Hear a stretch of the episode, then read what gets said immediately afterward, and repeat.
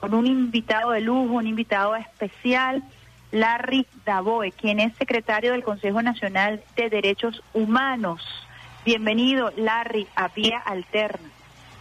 Hola, Isdemar. Bueno, buenos días a ti, a los usuarios y usuarias de Radio Nacional de Venezuela. Bueno, y gracias por, por la invitación para compartir contigo y con los usuarios sobre este importante tema. Un tema que vamos a conversar con Larry Dabo, que también es eh, noticia de primera página, lo vimos en el diario Últimas Noticias del día de hoy por reseñar, por reseñar algún medio y es que la ONU reconoce avances en materia de derechos humanos en Venezuela, en la mayoría de los países que participaron en esta actividad que se realiza todos los años que se conoce como examen periódico universal. Larry, tú eres un experto en materia de derechos humanos. Quisiera arrancar eh, preguntándote un poco primero qué es el Consejo Nacional de Derechos Humanos, cuál es la importancia de esa instancia en Venezuela precisamente para la garantía de los derechos humanos en el país. Sí, el Consejo Nacional de Derechos Humanos es un órgano, digamos, colegiado que fue creado por el presidente Nicolás Maduro en abril del año 2014, luego de que Venezuela superara, digamos, ese episodio de violencia política que todos y todos recordamos, el año 2014, conocida como las primeras guarimbas, el presidente Nicolás Maduro tomó la decisión de crear ese espacio eh, que está presidido por la vicepresidenta ejecutiva y que lo integran también todos los órganos del poder público que tienen competencia en esta materia, incluyendo el fiscal general, el Tribunal Supremo de Justicia, el defensor del pueblo, pero también los ministros que eh, trabajan en esta materia, el Ministerio de Servicios Penitenciarios, el Ministerio de la Defensa, el Ministerio de Justicia. ¿Y cuál es el objetivo de este Consejo? Que sea un espacio de coordinación y de impulso de las políticas nacionales en materia de derechos humanos. Es un espacio al más alto nivel del Estado venezolano que tiene la tarea de asegurar que todas las políticas de nuestro país que están diseñadas para avanzar en la garantía, en la protección de los derechos humanos de todos y todas, se implementen de manera efectiva, se desarrollen y por supuesto eh, diseñar medidas adicionales para superar los desafíos que puedan existir en el país en esta materia. Ya la sola creación de este Consejo Nacional habla, por supuesto, del interés que tiene el Estado venezolano, el gobierno bolivariano, en promover los derechos humanos en Venezuela. Así es, nosotros hemos dado muestras suficientes como país de esa orientación, de, querer reforzar el sistema de eh, protección de derechos humanos y sobre todo de desmontar lo que recibió Venezuela en el año 1999, ¿no? que consiguió un país donde las grandes mayorías estaban excluidas del disfrute de sus derechos económicos, sociales y culturales básicos, y además teníamos un Estado que asumía la violación de los derechos humanos como una política de Estado, ¿no? Basta solo recordar, por ejemplo, el informe de la comisión que investigó eh, la, la, violación a los derechos humanos en el periodo 1958 a 1998, ¿no? La conocida como Cuarta República, que dio cuenta de más de 10.000 víctimas de tortura, eh, desaparición forzada, asesinatos por motivos políticos en esa llamada eh, democracia de eh, la Cuarta República. Entonces, digamos, Venezuela ha venido tomando medidas a partir de 1999 en esas dos direcciones. Una para incorporar a las grandes mayorías en el disfrute de los derechos. Ahí tenemos toda la política social que Venezuela ha tomado, que ha sido reconocida de manera internacional como una política exitosa y también la que se ha venido realizando en materia de derechos civiles para adecuar, digamos, la actuación de todos los órganos de seguridad del Estado al respeto de los derechos humanos. Y dentro de ese marco de acciones para construir una política, el modelo de derechos humanos de Venezuela, se incluyó la creación de un órgano de coordinación que en este caso es el Consejo Nacional de Derechos Humanos, que empuje esa política, pero también se creó en el año 2016, aprobado por el presidente de la República, el Plan Nacional de Derechos Humanos, ¿no? que es donde se concretaron todas esas acciones que se implementaron en todo este periodo que correspondió también al examen periódico universal para fortalecer los logros, pero también para superar los desafíos que, existen todavía en algunos temas. Venezuela ha estado siempre eh, sobre el ojo del huracán desde el año 1999. En el año 2000, a partir del año 2014, cuando precisamente surge este Consejo Nacional, eh, se ha hecho mayor énfasis en este examen periódico universal. Quisiera que primero nos explicaras de qué se trata, porque muchas veces se habla del tema, pero se desconoce de qué se trata este examen periódico universal. Y quisiera arrancar por explicarlo. Sí, el examen periódico universal es un mecanismo que fue creado eh, por las Naciones Unidas por la Asamblea General de las Naciones Unidas como un espacio verdadero que permita, digamos, evaluar la situación de los derechos humanos de todos los países miembros de la Organización de las Naciones Unidas, los 193 estados que forman parte de las Naciones Unidas. Se, se denomina, digamos, universal, pues es el único espacio internacional de materia de derechos humanos en el cual todos los países están llamados a someterse en condiciones de igualdad a una revisión por sus pares, ¿no? es decir, por los demás estados que conforman el sistema internacional. Este mm, mecanismo se desarrolla en Ginebra, en el Consejo de Derechos Humanos de las Naciones Unidas, y es un ciclo ¿no? que dura cuatro años y medio. Es decir, cada cuatro años y medio el país debe presentarse ante el Consejo de Derechos Humanos de la ONU a mostrar eh, los avances en materia de derechos humanos, la evolución de su situación interna y también las medidas que ha tomado para implementar las recomendaciones que le realizaron en su ejercicio anterior. Esto es un tema muy importante y por eso desde Venezuela empujamos mucho el examen periódico universal. Pues, eh, como tú sabes, digamos, las grandes potencias del mundo, que intentan utilizar el tema de los derechos humanos con motivos políticos, por motivos para fines políticos, perdón,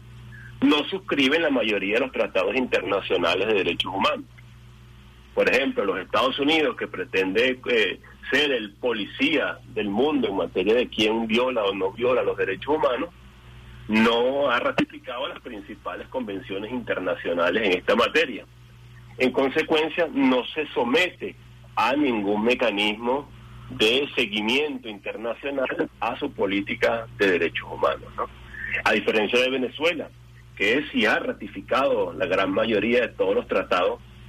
internacionales que están que existen a nivel internacional y que por tanto permanentemente vive enviando informes y sometiéndose a la revisión por parte de organismos especializados en materia de derechos del niño, de las mujeres, de los indígenas, de los afrodescendientes, derechos civiles y políticos, derechos económicos, sociales y culturales, personas con discapacidad, etcétera. Entonces, este mecanismo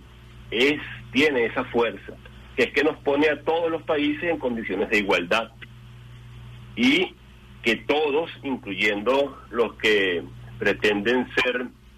eh, poderosos en esta materia y dar lecciones, también deben someterse a esa evaluación cada cuatro y medio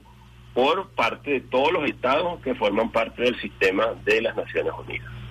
Fíjate que ayer la intervención de la vicepresidenta de la República Bolivariana de Venezuela, Delcy Rodríguez, acompañada por el tren ministerial del gobierno bolivariano, también acompañado por este, tu presencia en representación del Consejo,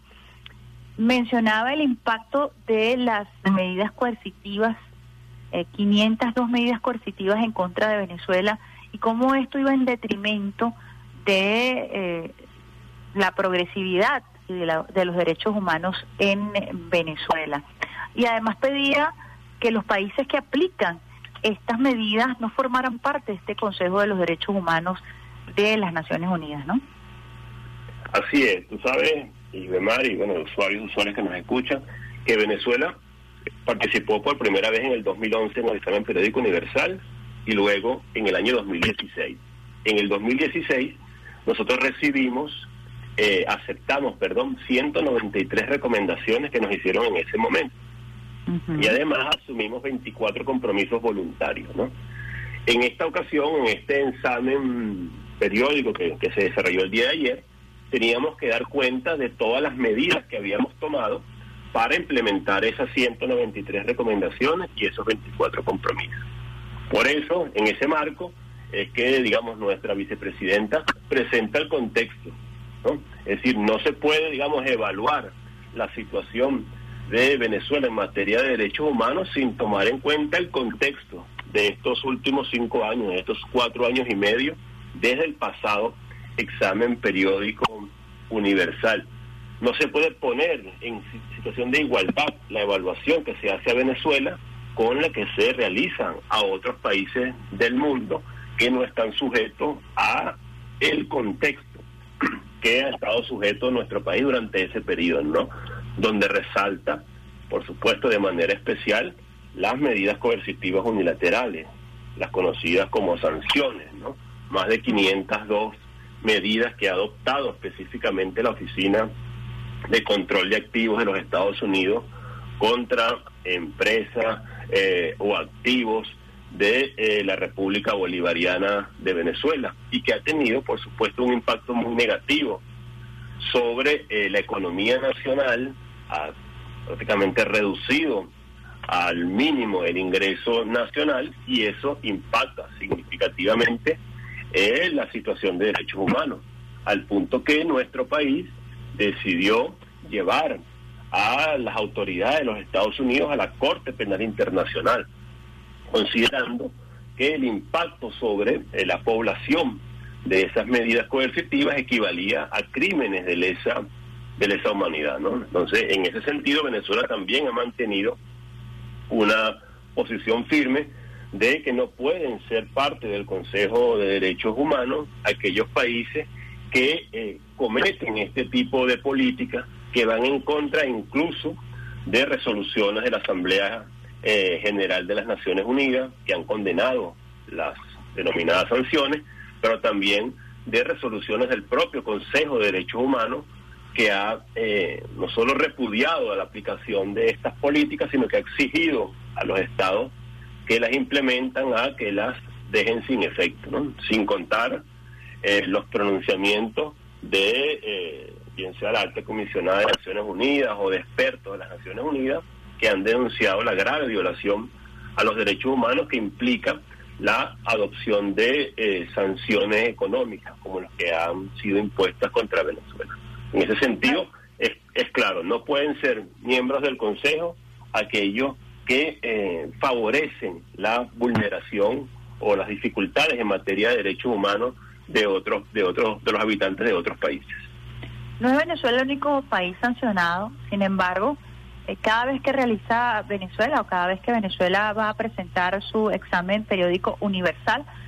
se da la sensación a través de la opinión pública de que Venezuela está en un banquillo de los acusados y que hay una especie de inquisición en torno a Venezuela en materia de derechos humanos.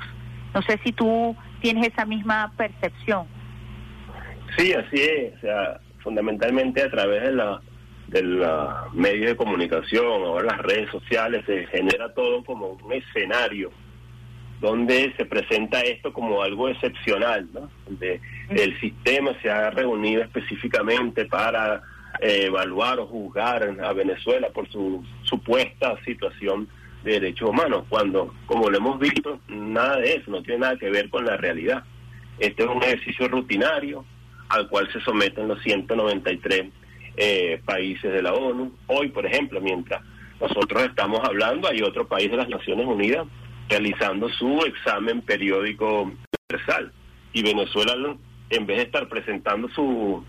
su informe, está realizándole recomendaciones a ese país de manera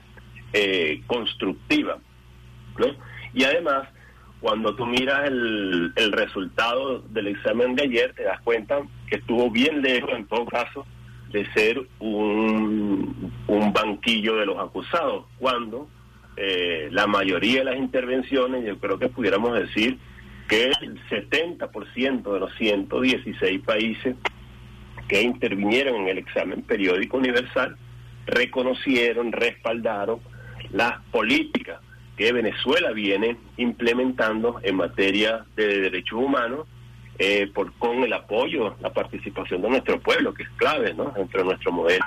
de democracia participativa y protagónica, pero también con la colaboración, con la asistencia técnica de todo el sistema de Naciones Unidas. ¿no? Es decir, ayer, lejos de verse un juicio contra Venezuela, lo que se vio fue un respaldo mayoritario de las Naciones Unidas al modelo de derechos humanos de la República Bolivariana de Venezuela. Eso es muy importante, creo que, que hay que destacarlo desde el punto de vista de la opinión pública, que Venezuela ha sido reconocido, y lo decía la vicepresidenta ejecutiva al cierre de su de su intervención, le decía, la mayoría de los países del mundo reconocen avances de Venezuela en materia de derechos humanos. Y tú hablas aproximadamente de un 70%. Eso quizás eh, sería la gran noticia del gran titular para destacar a propósito de este ejercicio, como tú bien lo has descrito, que se realiza cada cuatro años y que además eh, es realizado por todos los países que forman parte de las Naciones Unidas y del Consejo de los Derechos Humanos, ¿no? Así es, y es, y es una realidad, digamos, eh, que se puede contrastar. Más allá de las operaciones de propaganda que se quieren vender en el mundo, en los grandes medios, diciendo que Venezuela está aislado del ámbito internacional, etcétera. Pero tú ves los hechos y los hechos te demuestran una circunstancia totalmente distinta. Por ejemplo, hace unos años decían que Venezuela estaba en una situación así de grave derechos humanos, que estaba aislado. ¿Y qué ocurrió? La mayoría de los Estados miembros de las Naciones Unidas votaron a favor de que Venezuela fuera electa para integrar el Consejo de los Derechos Humanos, a pesar de que el gobierno de los Estados Unidos personalmente dirigió una campaña en el mundo entero para evitar que Venezuela fuera electo. Pasa igual ahora en el examen periódico universal a pesar de toda la propaganda negativa que se hace contra Venezuela, a pesar de las presiones que eh, se realizan contra nuestro país en las diferentes capitales del mundo, el 70% de las Naciones Unidas, que se vio reflejado ayer, ¿no? los 116 países que participaron, respaldaron, reconocieron la labor de Venezuela y le pidieron que continuara o profundizara las medidas que viene adoptando el país. Ese es un elemento importante todavía no están, digamos, públicas de manera definitiva el texto de todas las recomendaciones que se fueron que fueron realizadas. Eso lo vamos a conocer en los próximos días, ¿no? Las, todas las recomendaciones que se hicieron ayer en el examen periódico universal. Pero una revisión preliminar nos dice que la inmensa mayoría de ellas están orientadas a que el país continúe, a que el país profundice las medidas que viene tomando en materia de derechos humanos, en materia de derechos sociales, en materia de derechos de las mujeres, en materia del acceso a la justicia. Es decir, hay un reconocimiento de que aquí hay un Estado que asume los derechos humanos como una un eje central de su política y que viene tomando medidas para eh, profundizar la garantía en un contexto que no se puede obviar, ¿no? lo decía la vicepresidenta, las medidas coercitivas unilaterales, las sanciones, en este periodo también vivimos diversos escenarios de violencia política, cómo se utilizó un poder del Estado para eh, alzarse contra eh, la Constitución y cómo eso trajo eh, dificultades en la paz y en la tranquilidad pública. Tuvimos intentos de magnicidio frustrado, acciones de violencia que se trataron de ejecutar con mercenarios desde el extranjero tuvimos un parlamento que abandonó su función constitucional de legislar y se dedicó a promover una agenda de desestabilización. Ese contexto no se puede, insisto, obviar cuando se eh, analiza la situación de los, de los derechos humanos en Venezuela. Estamos conversando con el secretario del Consejo Nacional de Derechos Humanos, eh, Larry Daboe, para quienes nos están sintonizando a esta hora en el Sistema Radio Nacional de Venezuela y estamos conversando sobre eh, la presentación de Venezuela en el examen periódico universal en la Organización de las Naciones Unidas. Eh, ese examen fue presentado por la vicepresidenta ejecutiva de la República Bolivariana de Venezuela, Delcy Rodríguez. Un tema que tocó la vicepresidenta y me gustaría abordar contigo, Larry, es precisamente esa agenda oculta de la ACNUR para atacar la migración venezolana, para eh, distribuir fondos en Colombia eh, con un paradero desconocido. Eh, quisiera tocar un poco ese tema que también ha estado sobre la palestra de la opinión pública. Correcto, es una denuncia muy importante que ha venido haciendo Venezuela, ¿no? De cómo se utiliza el tema de la migración con fines con fines políticos, ¿no? Es decir, se prepara un escenario donde se somete a un país a una agresión nunca vista en su historia, una agresión eh, que no se puede comparar incluso con la que muchos países han, están, han sufrido y están sufriendo en la actualidad. Me refiero en materia de, de medidas coercitivas unilaterales, de sanciones. Es decir, se prepara todo ese escenario, se agrede a un país, se le cortan todas sus fuentes de ingreso, se le imponen situaciones eh, de dificultad en materia de servicios públicos, es decir, se estimula todas las condiciones eh, materiales para eh, favorecer el desarrollo de la, de la migración y luego se presenta a los responsables de esa de esa política, los autores materiales o mediatos de la ejecución de esa política, como eh, las víctimas, ¿no? que es el caso que ha ocurrido fundamentalmente con eh, Colombia, ¿no? que todos y todas sabemos el rol que ha desempeñado en la agresión contra Venezuela, la situación interna también de ese país donde son miles, millones de desplazados internos, perdón, y millones también de eh, refugiados, migrantes que han salido y donde Venezuela ha sido un principal receptor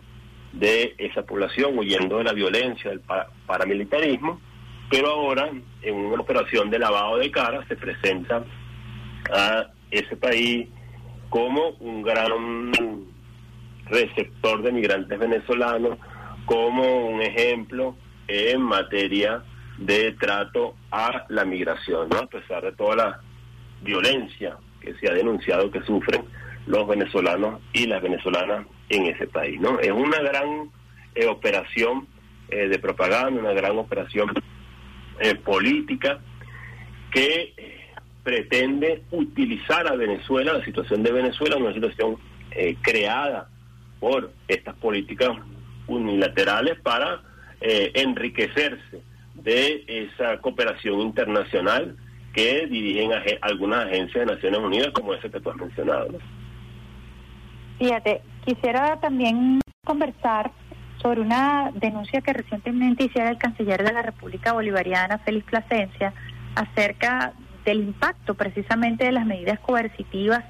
sobre Venezuela y el desarrollo de sus derechos dentro de la Organización de las Naciones Unidas y es que se le ha impedido el pago de la membresía del año 2021 y esto pudiera afectar la participación de, de Venezuela en este importante organismo como lo es la Organización de las Naciones Unidas. Un poco para eh, ilustrar de qué se trata esta política de persecución en contra de la República Bolivariana de Venezuela. Sí, tú sabes que eh, Venezuela ha sido objeto de este conjunto de políticas y que tiene un impacto especial en el, lo que se conoce como el sistema financiero internacional. ¿no? Hoy, cualquier empresa en el mundo que eh, realice una operación con Venezuela y tenga intereses o activos en los Estados Unidos es, puede ser objeto de una sanción, de una medida por parte del gobierno de los Estados Unidos. Eso lleva a una situación de facto y es que eh, por miedo, por temor, esto es lo que se conoce como el sobrecumplimiento, la mayoría de los del sector privado en el mundo decide no hacer ninguna operación comercial con Venezuela por el temor a que pueda ser interpretado como una violación a la política de sanciones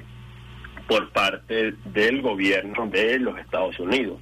Nosotros, como país, hemos presentado ante la Corte Penal Internacional, la vicepresidenta ejecutiva también lo ha expuesto a los medios,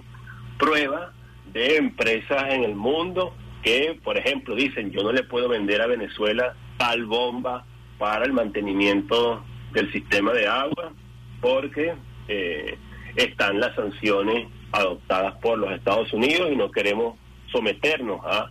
que nos vayan a imponer una, una sanción por esa, por esa materia. Eso ocurre en el sistema financiero internacional. Hay millones de dólares de la República que están eh, retenidos en el sistema financiero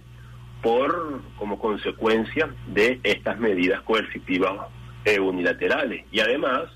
em, la mayoría del sistema financiero internacional se niega a realizar operaciones, transacciones que tienen que ver con Venezuela. El ejemplo más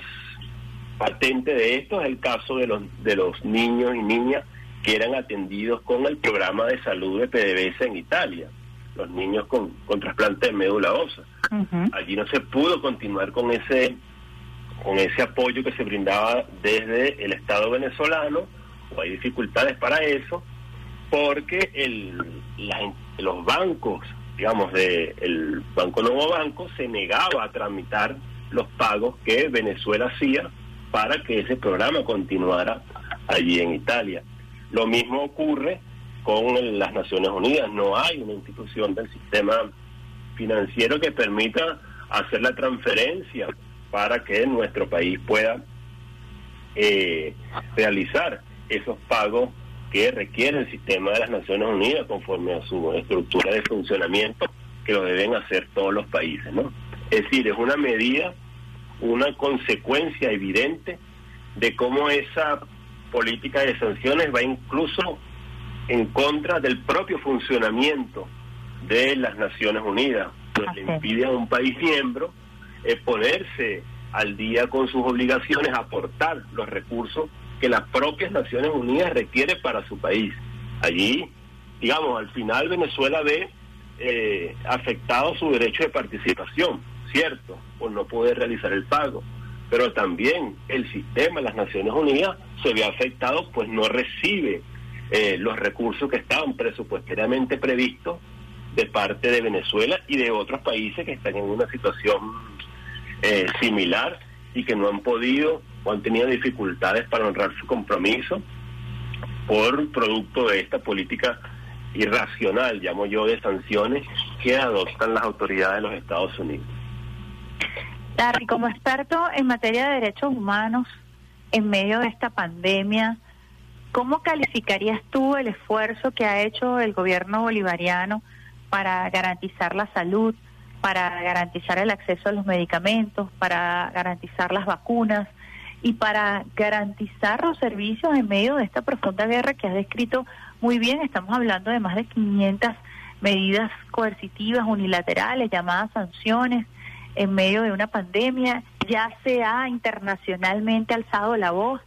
para eh, destacar que en medio de estas circunstancias por la COVID-19, el uso de las sanciones resulta mucho más criminal de lo que pudiera ser en condiciones normales. Sí, ha sido un esfuerzo, un esfuerzo titánico, ¿no? La que ha tenido que implementar el Estado, el Estado venezolano para eh, garantizar los derechos de la población, el derecho a la salud, el derecho a la vida, en el marco de esta pandemia, ¿no? Y que es un ejemplo claro de eh, cómo no se puede poner, digamos, en, igualdad de condiciones a aquellos que no están en igualdad de condiciones, ¿no?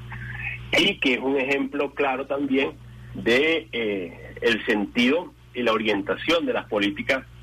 nacionales en materia de derechos humanos, ¿no? Es de verdad heroico lo que ha hecho nuestro país, un país que ha que se encuentra sometido